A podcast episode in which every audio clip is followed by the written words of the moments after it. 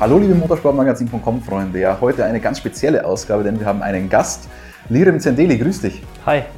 Habe ich den Namen überhaupt richtig ausgesprochen? Ja, ganz gut. Äh, hab schon Schlimmeres gehört. okay, aber auch Besseres dann offenbar? Ja, nee, ähm, es ist äh, Name nicht deutscher Herkunft, deswegen ist, ist nicht ganz so einfach, also schon ganz gut. Aber wie würdest du sagen? Äh, wenn ich das jetzt aus der albanischen Sprache machen würde, dann Lirim Zendeli. Das hört sich so fast italienisch an, äh, mhm. aber es ist halt etwas schwer. Aber das heißt, du hast albanische Abstammung, bist aber in Deutschland geboren? Genau, meine Eltern kommen aus äh, Nordmazedonien, ähm, sind aber albanischer Herkunft. Ich bin aber, ähm, wie auch meine Mutter, in Deutschland geboren und äh, ja, lebe auch hier. Glaube, aus Bochum kommst du ursprünglich? Richtig, ja, aus dem Ruhrpott. Du bist das zweite Jahr Formel 3 gefahren. Ähm, für alle, die nicht kennen, sehr erfolgreich auch Formel 3 gefahren. Ähm, Platz 8 am Ende rausgekommen. In einer sehr umkämpften Serie. Wer sich das noch nicht so genau angeschaut hat, ich glaube 30 Starter, ähm, richtig hochkarätiges Feld, eins der stärksten Formel-Nachwuchsfelder, würde ich sagen, auf der ganzen Welt. Ja, ich würde ich würd schon sogar sagen, dass, wenn nicht sogar die stärksten Rennfahrer auf der Welt, äh, klar mit F2 und F1 eingeschlossen, aber das Niveau in der F3 war extrem hoch. Ähm, man konnte es daran sehen, dass wir neun verschiedene Siege hatten. Unter also, anderem nicht? Ja, unter anderem nicht.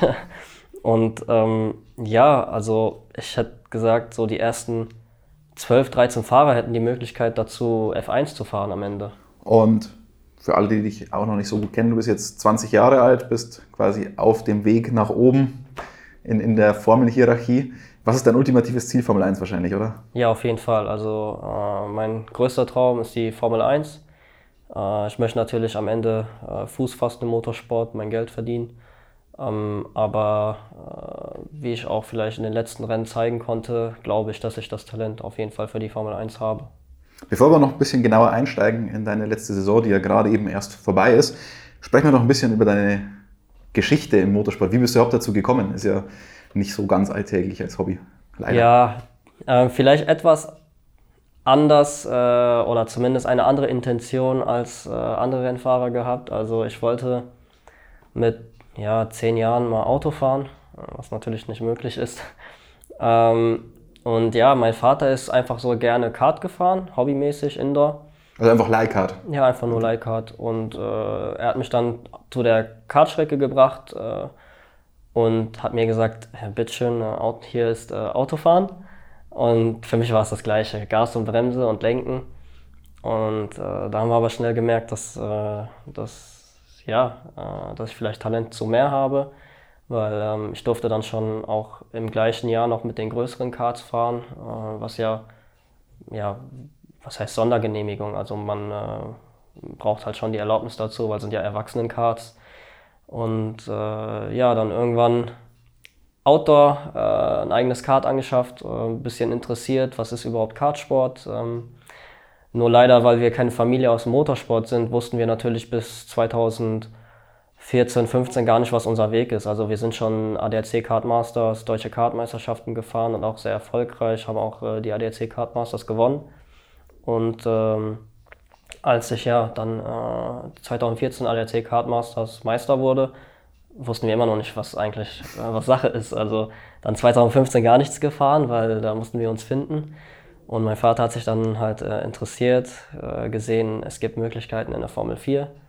Und äh, als wir dann den Schritt gemacht haben, 2016, unser erstes Formel 4-Jahr gefahren sind, dann wussten wir, okay, das, äh, das ist so der Weg in die Formel 1. Aber es ist ein sehr untypischer Weg. Normalerweise Rennfahrer, vor allem dann erfolgreiche Rennfahrer, fangen ja meistens schon mit vier, fünf Jahren irgendwie im Go-Kart an. Ja, eben. Also wir wussten das halt nicht. Ich denke mal, äh, zwei Möglichkeiten. Hätte mein Vater gewusst, äh, was Motorsport ist, hätte er entweder gar nicht angefangen oder früher angefangen. Man weiß es nicht. Aber ähm, wir sind ganz glücklich bis jetzt, dass wir es äh, doch so weit geschafft haben. So ohne Plan eigentlich am Anfang. Aber ja, wie, so, wie, du schon sagst, also die anderen fangen halt mit fünf an, mit sechs kriegen die so, so ihr erstes eigenes Kart und Papa weiß schon genau, jetzt fährt der fünf Jahre Kart oder nee, sogar länger oder sieben, acht Jahre Kart und ich werde den gut ausbilden, schön Formel 4 Testtage und äh, fahren, fahren, fahren. Und dann irgendwann ist er bereit für die erste Saison so und ich komme dahin und denke mir so, okay, 2016, ja, jetzt, jetzt fahre ich mal meine erste Formel 4-Saison. Ne? Aber merkst du das manchmal, dass du irgendwo Defizite hast? Ähm, weil ich meine, fünf Jahre mehr oder weniger, irgendwie wird sich schon bemerkbar machen, oder?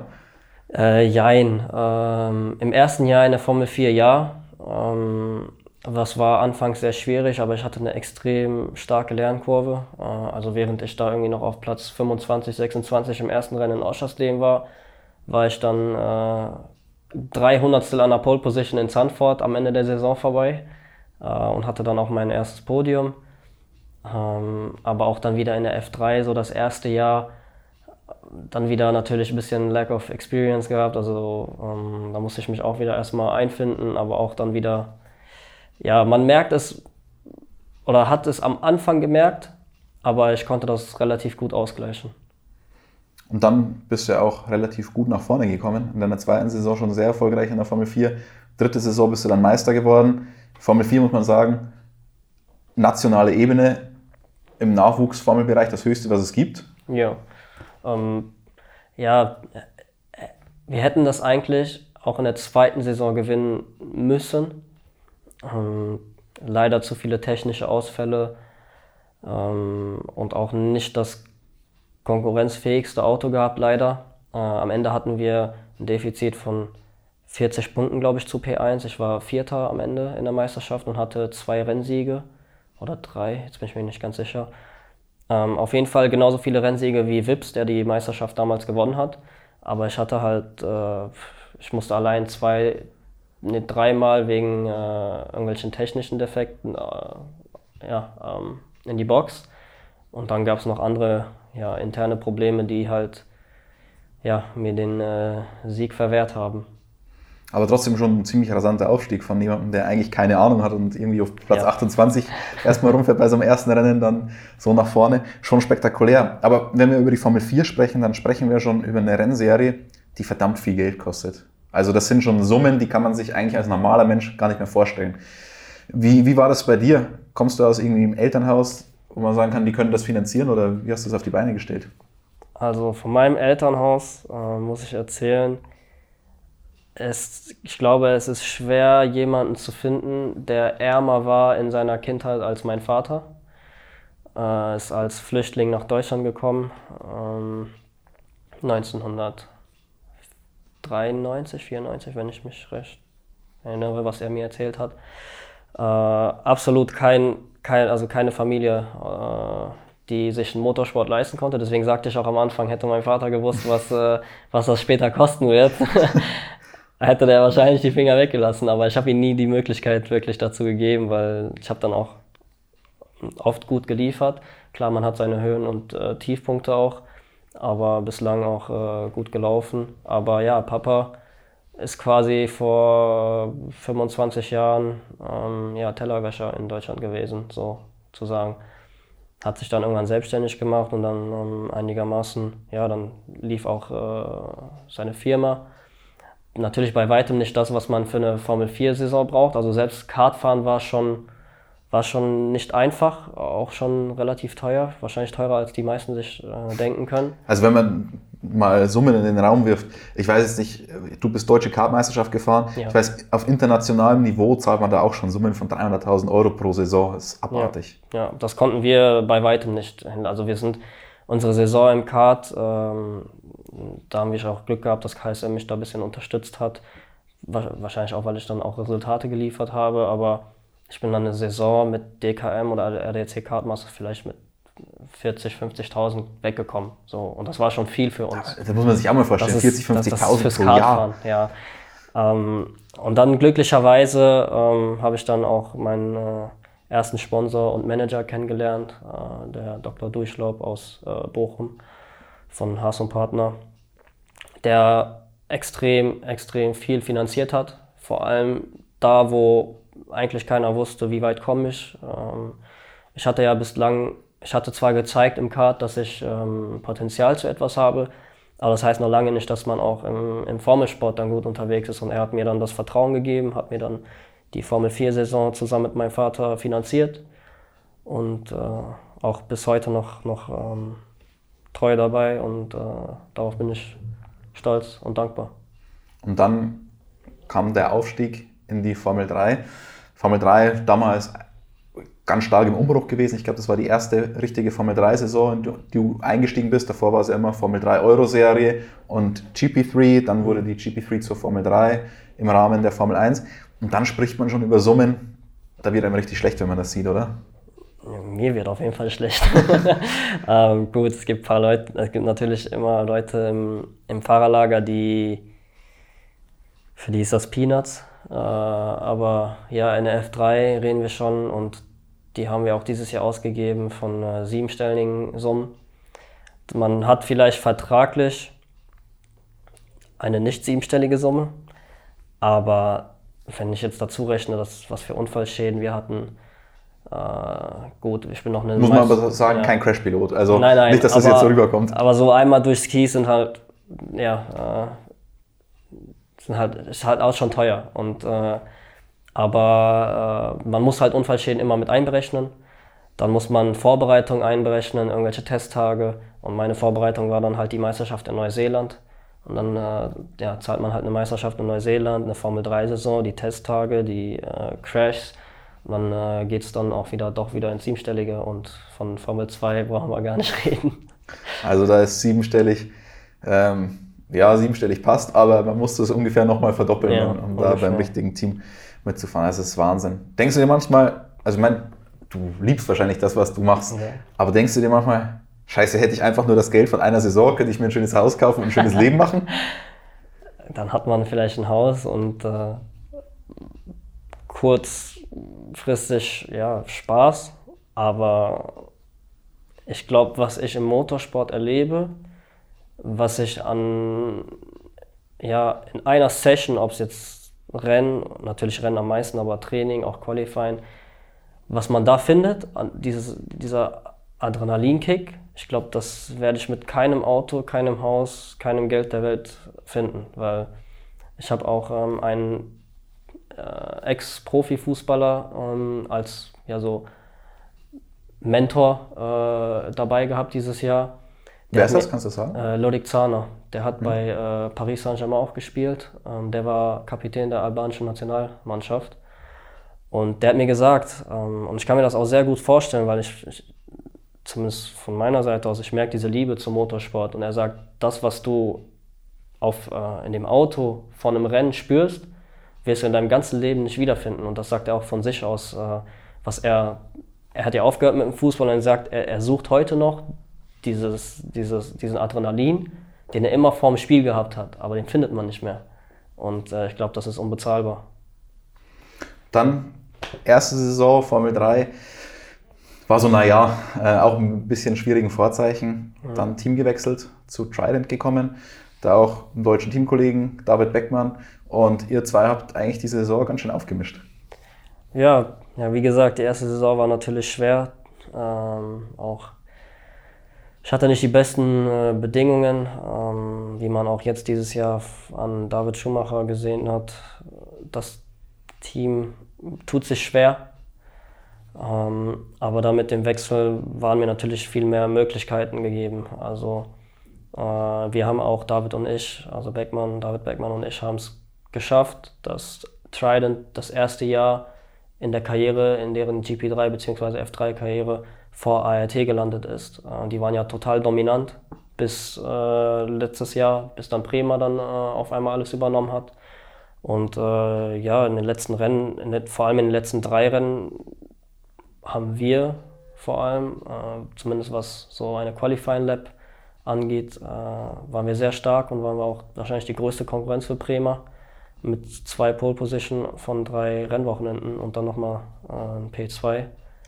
Also wir haben auf jeden Fall sehr gute Entwicklung gemacht dieses Jahr. Anfangs etwas schwer, aber äh, am, Ende, am Ende doch schon gezeigt, dass, dass wir auch mit Trident vorne dabei sein können. Aber auch am Anfang waren ja teilweise schon gute Ergebnisse dabei. Red Bull Ring, das Rennen, das abgebrochen wurde beispielsweise, war so ganz vorne, vorne mit bei. Ähm, Silverstone, Rennen 1 oder 2, ich weiß es nicht mehr. Hättest du das Sprintrennen? Ja, Rennen 2. Um, um so viel ungefähr? Ja, ich habe da leider ein bisschen zu viel gekämpft. Ähm, das war so das erste Mal, dass ich so viele Runden geführt habe und wir sind den Leuten, wir sind den anderen neun Sekunden weggefahren. Und ich habe da, ich kriege auch gerade Gänsehaut, wenn ich darüber rede. Ich habe da, ähm, ich habe da alles gegeben. Ich war, ich habe ein Rückspiel geguckt, da war dann der Ben Wiskal hinter mir und dann waren neun Sekunden gar keiner. Das sah im Fernseher aus, als wären wir, als wenn wir die einzigen zwei Autos auf der ganzen Rennstrecke wären. Und äh, aber er er hat halt die gleiche Pace plus halt noch DRS und konnte dann seine Reifen schon und äh, dann hatte ich am Ende gar keine Chance mehr. Aber war wirklich auf der Ziellinie. Ich glaube, du hast, also ich glaube, er hat auf der Hangar Straight das erste Mal überholt. Dann hast du nochmal zurückgekämpft nach Stowe und dann auf der Startziel geraden quasi so ein Ja, Stückchen wir verloren. sind äh, durch die letzte Kurve nebeneinander und dann habe ich ein bisschen Wheelspin bekommen und dann ist er weggezogen. Und das, da war mein Sieg hin. Aber du hast dann eigentlich noch viel besser gemacht, weil Spa war es. Spa, genau. Und da auch noch das Hauptrennen. Hauptrennen ist ja noch ja, was das anderes war, als das war was ganz, ganz Großes. Also das Hauptrennen ist, äh, ja, wenn man das gewinnt, es war schon stark. Äh, und da war ich noch viel, viel stolzer drüber. Also Pole Position und dann Start-Ziel-Sieg. Äh, auf, auf einer Strecke wie Spa vor allem. Schon cool. Also das wird in Erinnerung bleiben. Und dann ging es eigentlich fast nur noch vorne äh, für dich rum. Also Monza richtig stark dabei, Mugello dann auch. Also ähm, the trend is your friend, wie man immer so schön sagt. Ja. Ja. Ja, ich denke schon, Silverstone war so ein kleiner Durchbruch. äh, Und dann ging es weiter. Die Frage ist, wie geht es jetzt weiter? Eure Saison war extrem kurz. Ich meine, ihr hattet neun Rennen innerhalb von elf Wochen, aufgrund natürlich der ganzen Corona-Geschichte. Ähm, ziemlich verrückte Saison. Ist es irgendwie komisch, wenn du, wenn du, du bereitest dich die ganze Zeit darauf vor, eigentlich sprich, sagt man entweder eine Saison oder ein Jahr und dann sind es am Ende nur elf Wochen. Ja, es ist das Einzige, was, ähm, was daran ein bisschen traurig ist, ist natürlich das Geld. Ne? Ähm, das fühlt sich dann so an, als hätte man jetzt eine, eine Million oder weiß ich nicht wie viel, jetzt einfach nur mal so grob gesagt, für elf Wochen ausgegeben. So. Wahnsinn. Und das ist halt, das ist aber halt die Saison. Ähm, waren besondere Bedingungen. Mm, Ich habe natürlich halt ja den ganzen Winter mich vorbereitet, Simulator gefahren. Dann war ich einen Monat lang in Italien mit dem Team und dann innerhalb drei Monaten war dann die Saison vorbei. Äh, war ja etwas komisch. Aber jetzt, und die Pläne für nächstes Jahr sind halt ja, äh, ich hoffe, dass ich irgendwie in der F2 mitfahren kann. Und ja, aber dazu müssen wir halt ja, gucken, wie wir mit dem Budget klarkommen, weil wie gesagt, Papa, Papa kann da nicht viel machen. Aber wie sieht es bei dir aus? Hast du irgendeinen Plan B, wenn es mit Motorsport nicht klappen sollte? Weil es ist ja, im, im Endeffekt ist es ja schon eine relativ große Lotterie, die man da eingeht. Die, die Fahrer, die letztendlich mit dem Motorsport Geld verdienen in ihrer Karriere, sind relativ wenig, wenn man, wenn man sich das realistisch anschaut. Ja, die F1 ist, äh, es gibt wenige Fahrer, die es in, die F1 schaffen, aber ich zweifle eigentlich kein bisschen daran, dass ich Berufsrennfahrer werde. Wo ist dann die andere Frage, aber äh, wobei ich halt jetzt, ich habe mir dieses Jahr einen neuen Sponsor dazu bekommen, der Sali Aldini von der Aldini Spedition und der hat mir dann auch dieses Jahr äh, weiterhin ermöglicht, sonst wäre ich auch nicht gefahren. Und er steht mit ganzem Herzen und so motiviert hinter mir. Und er hat mir auch gesagt, koste es, was es wolle, ich werde fahren. Also für mich ist das natürlich, ich halte mich da immer so ein bisschen zurück, ne, äh, ob ich jetzt F2 fahre oder nicht. Ähm, bei so Summen äh, will, ich, will ich lieber gar nichts sagen. Aber ähm, der Herr Aidini, der ist, äh, und ich habe das auch im Gefühl, der wird mir das ermöglichen, wie auch immer. Also, aber erstmal, erstmal Füße stillhalten. Al- Also Plan B gibt es quasi nicht. Hm, nicht wirklich. Äh, also ja, klar, ich habe äh, ich hab mein Abitur in der Tasche und äh, ich bin nicht, ähm, ja, ich könnte die Firma meines Vaters übernehmen, da müsste ich dann natürlich zwei, drei Jahre, mich, äh, nicht zwei, drei Jahre, aber vielleicht ein, zwei Jahre mich einfinden. Und dann äh, mache ich das halt weiter, was mein Papa gemacht hat, aber das ist natürlich nicht das, was ich will. Deswegen ist der Fokus auf Motorsport. Und äh, wenn das nicht klappt, dann finde ich meinen Plan B. Äh, ich bin jetzt nicht der Doofste, würde ich sagen. Bist nicht auf den Kopf gefallen. Ja, Ich genau. glaube, ich glaub, das hört man auch. Ähm, ganz kurz noch, hast du irgendein Idol? Ja, ähm, vom Motorsport her jetzt äh, Lewis Hamilton. Okay. Wieso? Was, lange- fasziniert dich an ihm? Lange Zeit schon, also der äh, so quasi aus dem Nichts, ne, auch in seinem Rookie-Jahr ja schon so aggressiv unterwegs gewesen und äh, ich glaube, in seinem Rookie-Jahr hatte er über 100 Punkte, ne? oder knapp 100.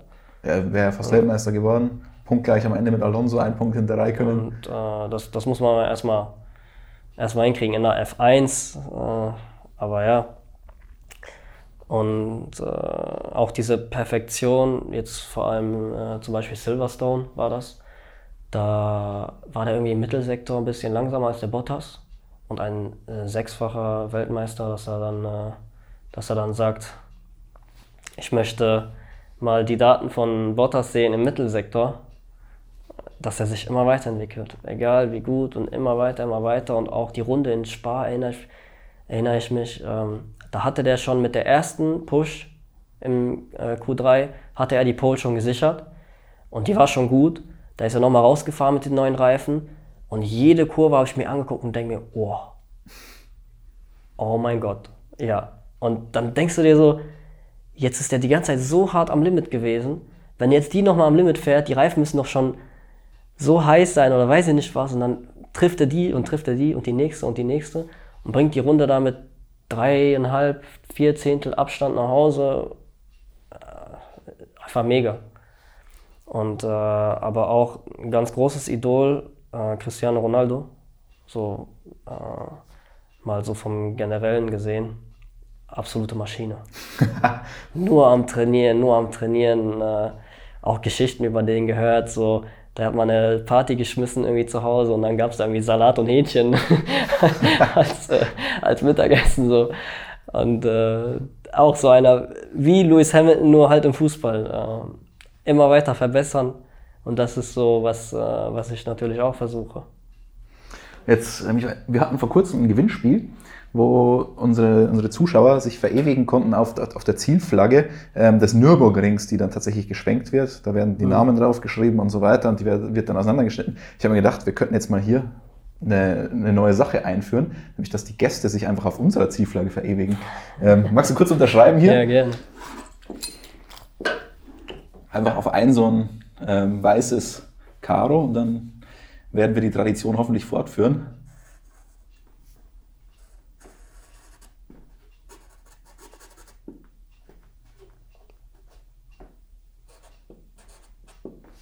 Super. So, Vielen Dank.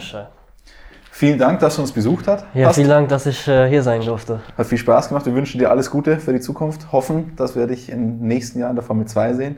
Drücken die Daumen. Große deutsche Motorsporthoffnung. Ja, ich hoffe es.